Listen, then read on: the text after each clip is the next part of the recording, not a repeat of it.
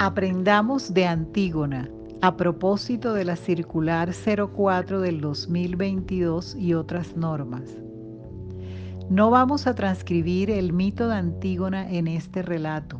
Sencillamente queremos invitar a reflexionar y actuar como lo hizo ella en su rol de mujer, hermana y como deudo, frente a las leyes y ante quienes las ejercían.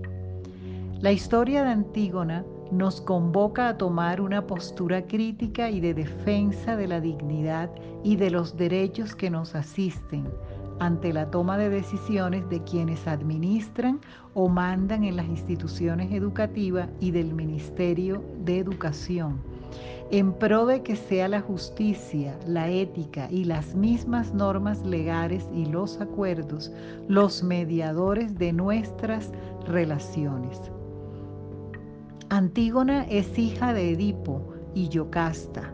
Es una joven piadosa quien desde que su padre quedó ciego se encargó de cuidarlo hasta el día de su muerte. Muchas y muchos de los educadores son y somos piadosos, pero eso no nos imposibilita a rebelarnos ante la injusticia.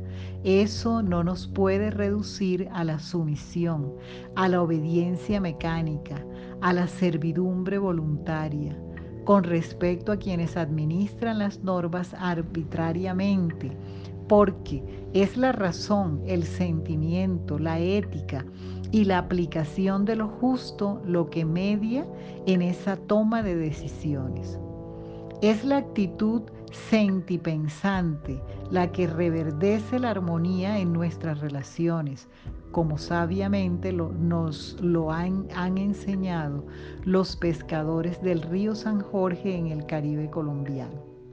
Antígona es hermana de Eteocles y Polinices, quienes después de la muerte de Edipo, el padre de Antígona, tienen que turnarse el trono de Tebas. Pero cuando uno de ellos incumple el pacto, se enfrentan en duelo a muerte, perdiendo ambos la vida.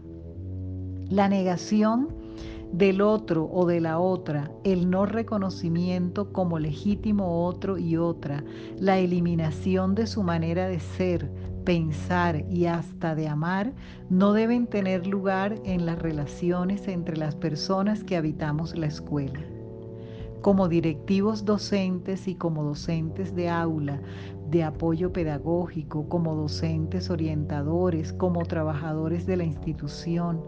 No podemos descender al vacío en que cayeron Eteocles y Polinices, Caín y Abel. No podemos estar con tirios y troyanos, porque perdemos todos, dándoles el poder y el placer de ganar a Creonte, el personaje que le negó a Antígona el sepelio de sus hermanos, porque las leyes humanas así lo dictaban, desconociendo leyes superiores y las leyes que están escritas desde siempre en el corazón humano.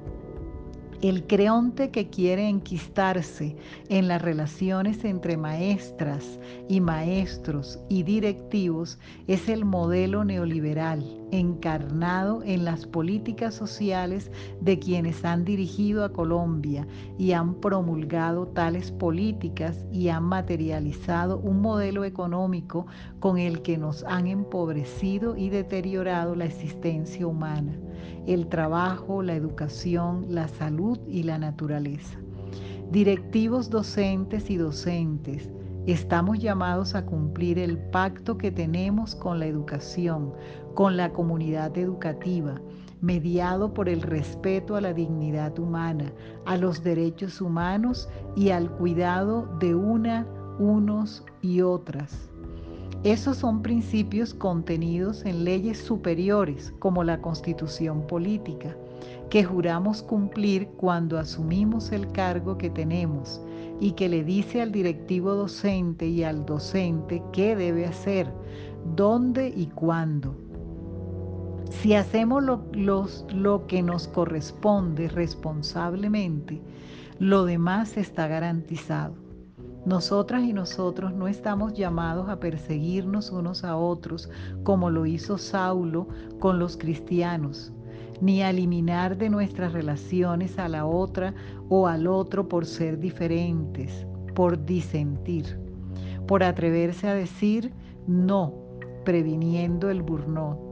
Estamos llamados a cooperar, a ser solidarios y a llevar a cabo un proceso educativo en armonía en el que cada cual pueda sentirse feliz a su manera.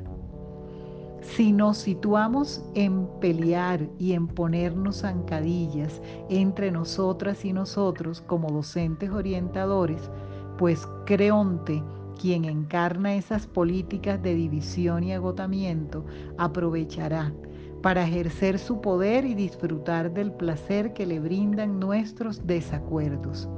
Si los directivos docentes se ponen en contra de los docentes, pues el creonte neoliberal será quien gana y muchos y muchas seremos perdedores. Antígona en el enfrentamiento con el rey de Tebas reconoció que estaba equivocada por hacer lo que hizo, que no era cualquier cosa, llorar a sus hermanos y enterrarlos. En nuestro caso, no aceptar la aplicación de la circular 04 y de otras normas arbitrarias es legal y legítimo, entre otras razones, porque cumplimos leyes superiores la constitución política, el decreto o resolución de nombramiento, el decreto 1750 del 2015, la resolución 15683 de 2016, las directivas 50 de 2017 y 02 de 2018 del Ministerio de Educación, incluso la circular 10 de la Secretaría de Educación de Bogotá y por sobre todo la ética que nos compromete como personas y como servidores del Estado a no causarle daño a nadie, particularmente a quienes tienen derechos prevalentes y superiores. El Estado está en la obligación de garantizarles el derecho fundamental a la educación, con profesionales idóneos formados para asumir la tarea de enseñar.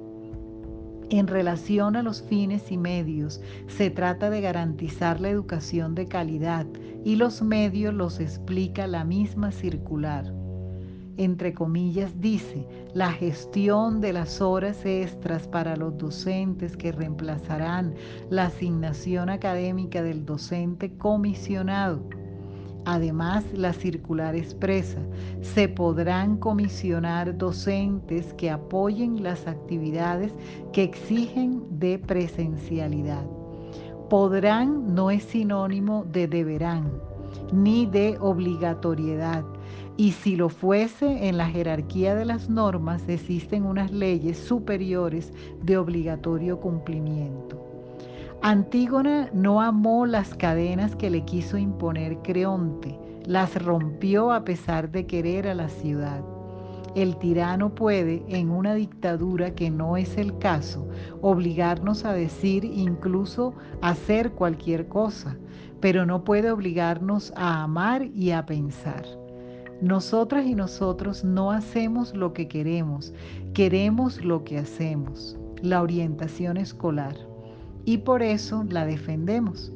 Los hombres y las mujeres, diría Dostoyevsky, no habrían padecido tanto la esclavitud y tantas formas de esclavitud si no amaran tanto sus cadenas, y Teresa de Calcuta nos advertía que cuando más oscura está la noche, no es el momento para arremolinarnos unas y otros en torno a otras y a otros, cubriéndonos de manera mutua los propios miedos, sino que resulta preciso encender una luz, aun cuando sea la llama vacilante de una vela. No importa que tú seas la única vela, pero la luz de esa vela es lo que lleva a hacer surgir la llamarada, porque lo grande surge de lo pequeño. Esta es la fuerza de la miniatura. Compañeras y compañeros, dejamos aquí esta reflexión por parte de José Israel González, Ani Mesa y Daisy Sandoval.